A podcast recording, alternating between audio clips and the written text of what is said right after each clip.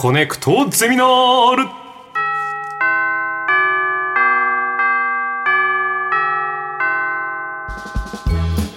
毎週さまざまなジャンルの講師が登場しあなたの知りたいという知識欲にコネクトする学校、はい。コネクトゼミナール略してコゼミ。コゼミ7時間目の授業は生活です、はい。というのも、うん。TBS ラジオでは5月14日日曜日から20日の土曜日まで SDGs キャンペーン地球を笑顔にするウィークを実施中。赤坂探すでもやってますね。やってますね、うん。今回のテーマは一緒にやろう SDGs SDGs の認知が広がってきている。今 SDGs をより自分ごととして一緒に取り組むきっかけになるような企画を各番組で展開していますということで今日の小ゼミは SDGs に関する授業ですえーそれでは早速講師の方をお招きいたしますマシンガンズ滝沢さんですどうぞよろしくお願いいたします。えー、周一シャンです。お願いいたします。先ほどは失礼しました 失礼いたしました、はい、マシンガンズの滝沢です。お願いします。よろしくお願いします。お願いしますはいえー滝沢さんは、えーお笑いコンビマシンガンズとして活動しながら、ゴミ収集会社でゴミ清掃員として勤務されているということで、はい。本当にあのいろいろなところでメディアで本当ですか？はいあしてます。あのうちでも滝沢さんがご紹介あの何かのメディアとかでされた、あの段ボールのん。この折ったところに他の段ボールを、入れるやつでしょ。あれ便利でしょ？あれでやってますすっごい便利。そこのところ内っ側に入れるんですよ。そうするとポケットみたいのがででできるんで、そこに細かい段ボールとかも入れれば、あの持ち上げた時落ちないっていう。これ、ゴミ出し術ね。便利なんですよ、はい。であの滝沢さんへのメールもリスナーさんから来ておりまして、はいはいはい。ちょっとあの急なんですけどお伺いしていいですか、はい。えー三重県松阪市ラジオネーム空51さん、えーこんにちは。YouTube で楽しく拝聴拝見してます。滝沢さんに質問があります。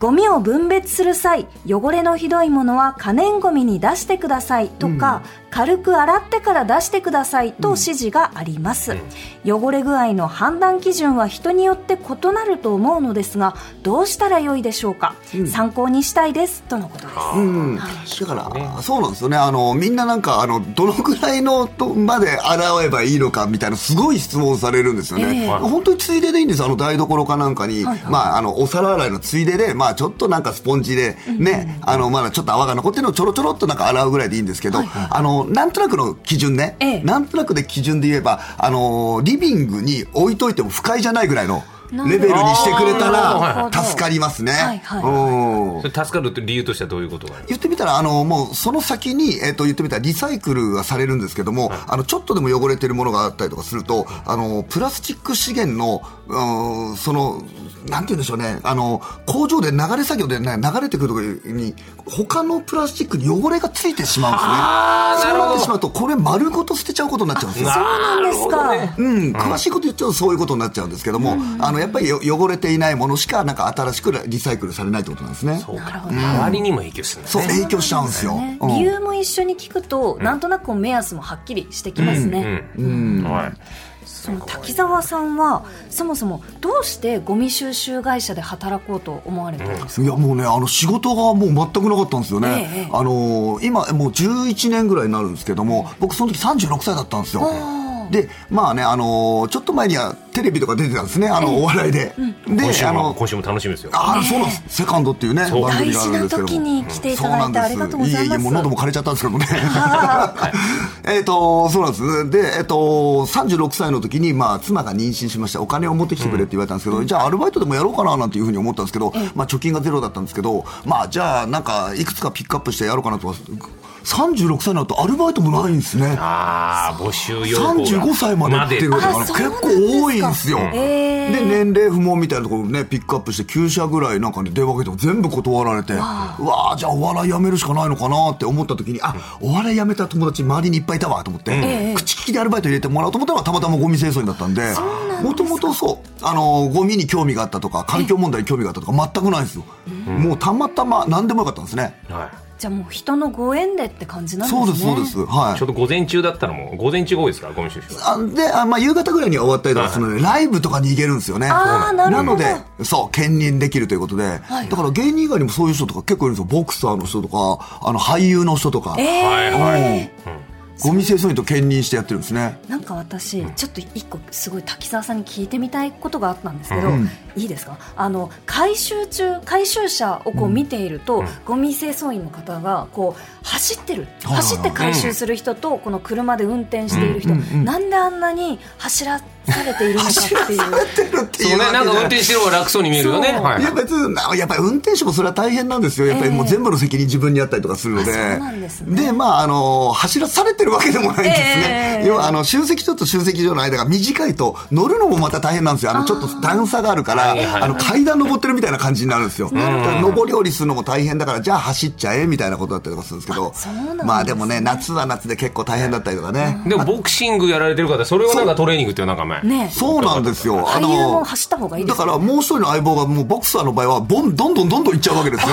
それについていかなきゃいけないから。で、運転手もそれが当たり前だと思っちゃうから、人間ってそのぐらい走れるんだろうみたいな。ええそうボクサー基準で。そうなんですよ。結構ハードな時もありますね。なるでもやっぱこうやっていろいろ滝沢さんが話すことでゴミの出し方がやっぱもう我々で知らないことがすごく知れるようになったから、僕前お話伺った時からもうずっともう水分を抜いてからど生ゴミのね。んあれはありがたいですよ。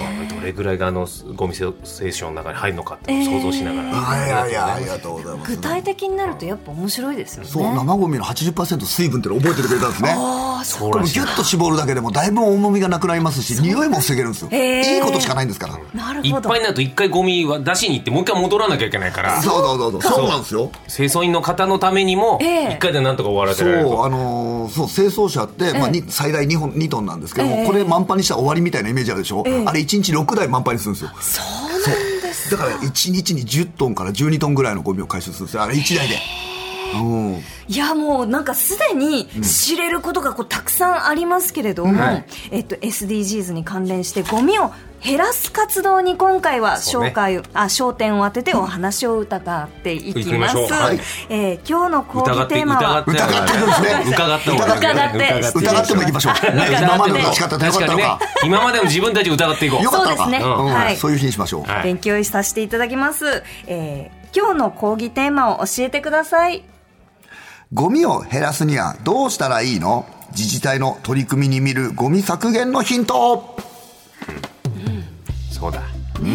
まあだから燃やせんだからゴミとか減らさななんで減らさなきゃいけないんだっていうところからもう一回したら疑問があってもいいよね。そうですよね、まあ使ったら使っただけこう出るようなものだと思ってたんですけど、あれは減らさないとやっぱり大変なんですかね？そうなんですよね。だからやっぱほら、今おっしゃってましたけど、やっぱりゴミってやっぱり燃やせばいいじゃないかとか言うんですけども、実は燃やした後に何が残るかってこれ灰が残るんですね。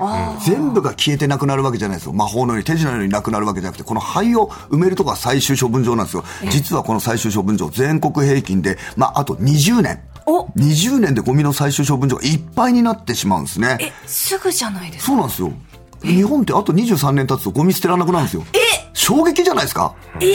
え私50 50歳か51歳だ。まだまだバリバリだよ。なので、ゴミを少なくして寿命を伸ばさなきゃいけないですね、最終処分場の。なので、まあ、各自治体が様々な企業がですね、まあ、ゴミを減らすためのユニークな取り組みをしているということで、それを知ることで何をすればゴミを減らせることにつながるのかということを、ヒントを、まあね、皆さんが得られるということでございますね。それ大事だ。みんなのために自分のためにも減らしていこうってことだ。そういうことです。ね。では早速一つ目の取り組みをご紹介お願いします生ゴミが消える魔法の道具、ベランダで消えろ。ほう。なんかプロレス技のなんか消えろ みたいなうん感じがします。でっていうところがね、英語だからまたね、ね。えープロレスラーっぽいんですけど、これベランダで消えろという、これもう有名なんですけども、これね、バクテリアを利用してですね、生ゴミ自体を消してしまうという生ゴミ処理容器なんでございますね。これ神奈川県のですね、富士見野市などですね、様々な自治体がまあ推奨してるんですけども、これ黒土に生ゴミを入れるだけで、まあ夏ならば、ね、えー2、3日以内でね、えーまあこの跡形もなく分解されて、この世から生ゴミが消えてしまうということなんでございますね。そもそもゴミの傘を増やしてしまうのはやっぱり生ゴミだったりとかします。これ生ゴミをいかに少なくするかが、まあゴミを減らす鍵となるということでございますね。いいんですよ、これ。本当に僕もね、あの、やってるんです。ベランダ、まあ、マンション暮らしでベランダなんですけども、これ黒土を置くだけでいいわけですからね。えなんで消えちゃうんですか？あのね、黒土にいるバクテリア、微生物、それがね、生ゴミ美味しいよってバクバクバクバク食べてくれちゃうんですよ。なので、傘がもうそのままなくなっちゃうんですね。増えていかないんですよ。堆肥みたいな感じでね。えーどうです？やる気になりましたか？うん、なんかでもその導入にうん。どれぐらいお金がかかるのかとか、あー。そういうのも気になるんですこのベランダに消える、今ね、あの、この手元にある台本の、ね、写真のものだと箱型のものだったりとかするんですけど、はい。まあ、それなりにやっぱ値段するんですけども、僕はもう、だから、要は中身は黒土があればそれでいいので、ええ。あの、要は、もうホームセンターか何かでプランター買ってきて、もう700円ぐらいですよ。はいはいで、あと210円ぐらいで14リットルの黒土を買ってきて、もうこれだけ。ええこれだけしかお金かかんないです。もう1000円ぐらいでえなんかでそこに生ゴミを放り込むと入れるわけです。えーで、もう、あの、夏であれば、もう2、3日で、まあ、分解されたりします。ちょっと冬だとね、動きが鈍かったりとかして、この微生物ってやっぱり人間と同じような動き方をするんですよ。これがね、またちょっと可愛いのが、あの、例えば人間が好きなものを食べるんですね。要は、要はなんだろうな、唐揚げの、あの、隅っこのなところとか、なんかそういう油っぽいのとかはなんかお美味しくバクバク食べてすぐ分解するんですけど、みかんの皮とかはちょっと食べにくかったりとか。そうなんだ。あと繊維質なものは分解に時間がかかるんですかね？そうそう、人間が好きで食べてるものはもうすぐ分解されるんですけど、美味しくないものってやっぱりなかなか分解されなかったりとか、あとは夏はやっぱり人間って活発的だったりとかすると、冬ってやっぱり布団から出たくねえなみたいな、ね。あるんですけど、それバクテリアも一緒なんですよ。動きが鈍くなる。僕パリキューブっていうその生ゴミを乾燥させるやつを使ってて。いいですね、あれね。補助金がね、あの地域地域によってはね補助金が出たりとかして意外とそうやってすっごいコンパクトになる生ゴミが。カラッカラになるから。匂いもなくなるからね。そうですよね。うん。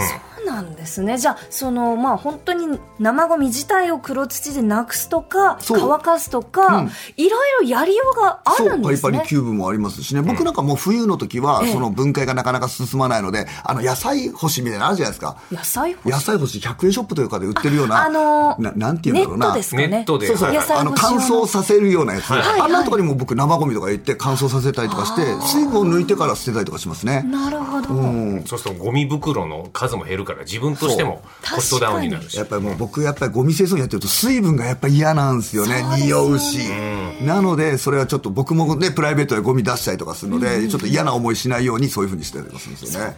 か。その一手間が本当に人の仕事を助けるんですね。そうなんですよ。だってもう可燃ゴミの40%って食べ物に関するゴミなんですよね。そうでした。これがなくなったりとかするとやっぱり相当やっぱりゴミ減りますよ。でゴミ僕の友達がゴミ収集車の横歩いた時に、ゴミ袋がペシャってなった時に水分が自分の顔に飛んできたってあららららやっぱ水分ってのはみんなそのいろんな人に迷惑かけてる可能性そうがあるなんんですすでねねそうこれはちょっと。だからもう SDGs の今ウィークやってるっていうのはね、あれやっぱ運ぶのも水って重いから、運ぶ時に水って、まあ少ない方がやっぱりエネルギーかかんないで済むんですよね。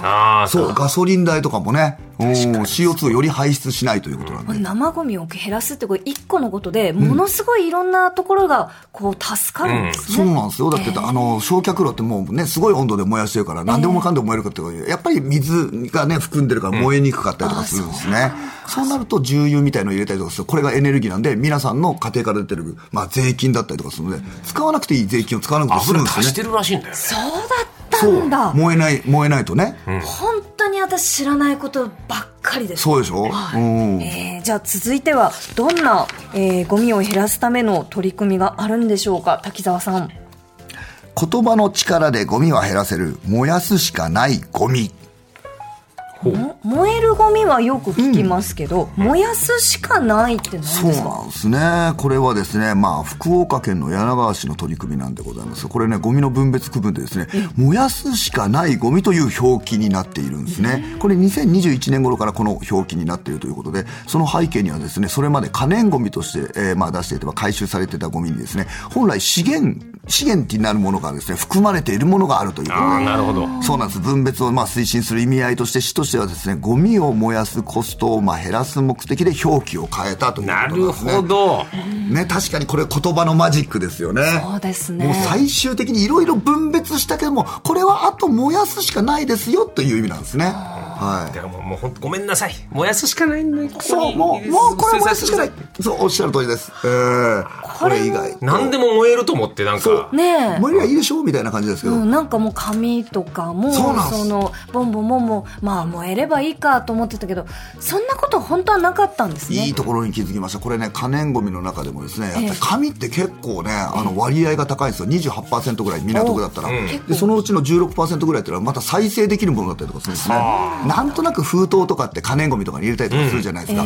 これって実はまあ資源、まあ古紙の日とかで雑紙で出したりとかすると、また紙に生まれ変わるんですね。なるほどそうか、新聞紙だけじゃないんですね、そういう古紙というのは。そうなんです。だからお菓子の箱とかカレンダーとか、そういったものとか集めると、1週間で結構ね、あの、紙袋2袋ぐらいになったりとかするんですよ、意外と。これが、例えば燃やしてしまうと灰になってしまうと、本当にゴミになってしまうんですけど、これやっぱり資源の日に出したりとかするもう一回使われたりするので、自分の気持ち以外で真逆の声なんですね。うわそうなんです。ーなんかすごいこれまでの自分のゴミ捨てをこううわー悔い改めましたか？悔い改めてる。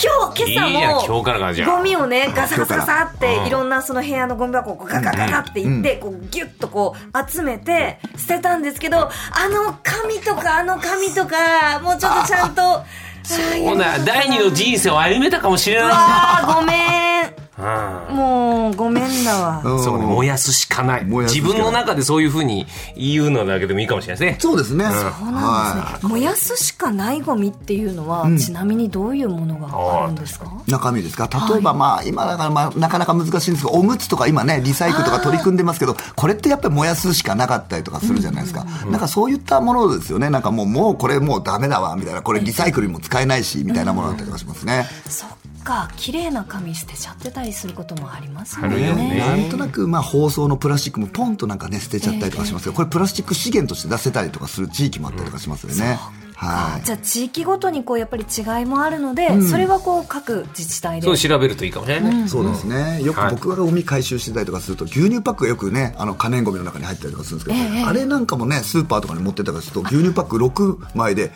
ィッシュ、あの、トイレットペーパー、ストロールになりますから。ああそうなんですね。牛乳パックが分厚いから、あれは相当な資源になるんいですよ。い資源なんですよ、あれ。もうなんかもうステレオステレオで、俺は滝沢さんに他の番組で聞いた話を言ってるんだけど、全部滝沢さんよ。全部滝沢さんだけど。でもこう、ダブルに滝沢さんにこう、やっぱこう、言われると、本当こう、悔い改めようって感じがしますけど、でも、もうね、20年後っていうことはかなりもうその問題としても迫ってるから、ん。今から変えていかなきゃいけないってことですね。ねまあ、ゴミ減らすには分別が一番手っ取り早いですからね。そうなんですね。えー続いてはこうゴミを減らすためにどんな取り組みがされてるんでしょうか？熊本県水俣市のゴミ分別の種類は23種類。23種類か、ちょっと大変だなって正直思っちゃう。そうね。そっちもあるんだよね。確かにね。やりすぎちゃうとね。悔い改めようって言った後なんですけどね。ちょっとグラグラまだしちゃった。り家にそれだけの箱を用意しなきゃいけそうないみたいなんですよ。置き場がないとなかなかうちも難しい実家はやっぱ多いから、ね。ゴミ箱だらけだよね、種類が。ねはい、えー、水俣市を例に挙げましたけどね、えー鹿児島県の大崎町なんかもね、えー有名ですし、徳島県の上勝町も分別の種類が多くて有名でございます。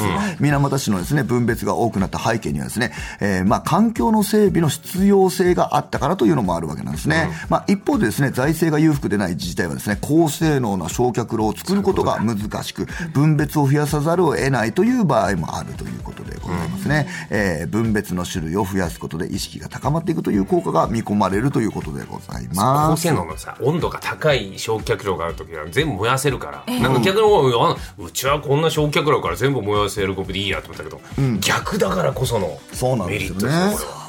は。はそっかでも燃やさないからこそ次のこの道リユースとかリサイクルとかこうできるところがあるってことなのかもう考え方から変えなきゃいけないんですい。ね。ね、よくなんか全国統一ルールにしてくれって、まあこれ僕も思ったりとかするんですけれども、ええやっぱりその地方地方によってはまあね、やっぱり人口が少ないところで、やっぱり税収とかなかなかね、多くないところで、立派な清掃工場ってやっぱりそこまでやっぱり必要じゃなかったりとかするので、やっぱりそれでルールがやっぱり違ったりとかするわけなんですね。23種類もあって例えばどれぐらいどう分かるんですか確かだから例えば僕ら、まあ、23区で言えば瓶って言ったらね、まあ、ええ。1種類だったりとかするじゃないですか、はい。あの資源の日に出す、これをやっぱり色に分けたりとかするわけですね。茶色のものとか透明のものとかねだからまあね、不燃ゴミでまとめてやってるものを蛍光灯だけ集めるとか、そういったことだったりとかしますね。じゃあゴミの日をこうちゃんとこう覚えてやるっていうことからまあ変わっていくんですかね。やっぱりなんか同じ種類のものを集めるっていうのが一番やっぱりリサイクルで効果的なんですね。だからトレイはトレイみたいなことで集めるとまた純粋なトレイが生まれたりとかするんですけども、プラスチック資源の中に混じってしまうと、また使い道がトレイには生まれ変わらなかったりとかするわけなんですね。だから同じものをずっと繰り返して使うっていうのがやっぱり大事かなということで、意外とスーパーっていうのがやっぱりね、あの、まあいろいろこういう上勝町だとか、ね、大崎町とかもそうだったりとかするんですけど、身近にある大崎町とか上勝町だと思ってくれたりとかして、牛乳パックとかトレイとかなんか持ってってくれると、ペットボトルなんか持ってってくれると嬉しいですね。いろんなものがね、あのプリンターのカートリッジとかもね入れられるとこあるあるんですよ、これ。ありますね。そうなんですよ。確かにああいうところに持ってってくれると同じ種類のものを集められるからリサイクルに効果的だったりとかするんですよね。で結果分別面倒くさいなと思うとじゃあ包装が、あのもっとシンプルなやつを買えば楽になると思う。さすがもう僕水はもうだからもうそのラベル貼ってないやつをわかる。あれ楽ですよね。あれ楽。楽なんですよ。確かに。ラベルがないと、うん。ラ買う時の意識が変わってきますよね。多そう分ですね。ね。でね家からそのこう水筒今あの滝沢さんも水筒こうご持参でそうされてますもんね。確かに。これ、1日1本ね、ペットボトル省略するでも、年間で365本ね、省略できて、10人だったら3650本ですもんね。わあもう本当にすいません今私の手元には空いたペットボトルでもラベルレスだよ両あ方でもこれはねあのうん自分で剥いたんですけど使うことが悪いわけでもないですからね。そうですねうんやっぱゴミ回収をされてるからこその分かるとこは意識が高くなるよね、ありますよね。そうですよね。先ほどなんか僕が出る前になんかあの回路の話なんかさはいはいあはい。どうどうです例えば回路なんて、ええ。まあクイズで言うと何ゴミだと思うええあれねなんか燃えるゴミだけじゃないっぽいようなことを ふわーっと聞いたことがあのこの中身の,、うんうん。あのバーミキュライトとかこう鉄とか、うんうんうんなんかこういろんなものが混じってるんですよね。あれなんだ?え燃えるゴミじゃなさそう。燃やせ。そうでもね悔しいよね。燃やしちゃいかん気がする。こうやって出すっていうことは、うん。単純に燃えるゴミではないんですよ。外と中開けていいのかな？なんどうだちゅう推測の仕方そうだよね。何ゴミなんですか？回路正解はですね、まあ、えー港区で言うと不燃ゴミになりますね。不燃なの？不燃になります。はい。えーと。じゃあリサイクルも厳しいってことかえっ、と、まあ、本当言えばそんな有毒ではないので、その、例えば先ほどコンポストみたいなことをやってたりして、まあ、そんなにね、あの、立派な堆肥を作るんじゃなければ、その中に混ぜてくれても全然、まあ、害はなかったりとかします。でも、まあ、ゴミとして捨てる場合はですね、不燃ゴミで、中がやっぱりおっしゃってた通り、あの、鉄粉が入ってたりとかするので、はいその、まあ、純粋に燃えるゴミではないですよ、ということで、まあ、地域によっては、まあ、このぐらいだったらいいですよ、って可燃ゴミのところもあったりとかするので、これね、やっぱりちょっと自治体によって違うということですね。外側が紙だからなんとなくね燃えるゴミかと思っちゃそうったなんですよ。うんあとうちでよく出るのが、さっきのこうおむつと同じかもしれないんですけど、ペットシーツ犬を飼ってるんですけどその家の中で排泄をされた時のペットシーツはこうギュッとこうまあ口を縛ってでもやっぱ匂いが出ちゃうので。そのまあ回収の方にななんか申し訳ないなと思ってその燃えるゴミのそのこう奥の方にこうギュッて入れてたりとかするんですけど、回収の方からしてそのペットシーツとかはどういうふうにおむつとかこう捨ててくれるとでももう助かるそれはなっていうのは。もうありがたいですね。だからまあ、言ってみたら高級性ポリマーなので、もうおむつと一緒だったりとかするので、そうですよね。そうなんです。まあ言ってみたら可燃ゴミで捨ててくれればいいんですけど、やっぱりね、あのーななんて言うんでしょうね、あのー外側とかだとね、袋が破けてしまうと、ね、出てしまうこともあったりとか。真ん中とかに入れてくれたらすごいありがたいですね。そうなんです、じゃあおすすめは真ん中、なるてかはい雑紙でしたっけ？なんか雑紙雑紙のやつを分けるっていうのは非常に自分の中で意識がなかったな今まで。そう、これだけ覚えてくれたら今日はもう嬉しいですね。いろんなそのね演劇とか見るとこうチラシがこうたくさんあって、ね。はい。どれ見ようかなって選んだ後のやつとか、台本とかねそうそうそうね、シュレッダーシュレッダーかけてゴミにそうね。それで回収の方に行ってもいいかもしそう。れない。僕は封筒はもう名前のとこだけをシュレッダーにかけて、その他をもうあの雑紙の方に入れてますね。そっか。でもいくらでもこう細かくできると思うと楽しいですね。意外とやると面白いんですよ。それを楽しめればねいいよね。そういうゴミが減るんですよ。ねゴミ出しが少なくなるんで。あそっか。いやー、本当にあっという間でしたけど、授業終了のお時間です。ありがとうございました。滝沢さんからお知らせは何かありますか、えっ、とですね、今僕はですね、ゴミの日から、えっ、と、5月3日から5月30日は、これゴミの日からゴミゼロの日なんですけども、この1ヶ月間、あの、ゴミフェスというのを僕やってたりとかするんですね。全国各地でもいろんなイベントをやったりだとか、まあね、あの、もう、これ赤坂サカスでもやってるような、ようなことをやってたりとか、あとはまあオンラインとかで、ややってたりとか、ゴミ拾い大会みたいなこともやったりとかするので、全国で60ぐらいのなんかイベントを立ててやってたりとかするんですね。詳しくはあの、ツイッターに、まあ書いてありますので、ぜひなんかちょっと覗いてくれたら嬉しいなと思います。あとマシンガンズだマシンガンズそうそうだ一緒に指でしょ「おーい!」って言ってですね二人で叫ぶんだからそうそうそうえー土曜日に、えー、とセカンドというね、えーまあ、大会に出ますのでよろしくお願いいたします。あ楽しみはいありがとうございました。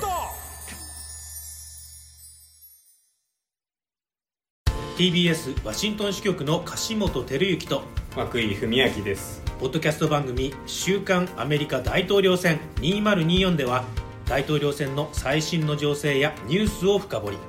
現場取材のエピソードや舞台裏も紹介しています。毎週土曜日午前9時頃から配信です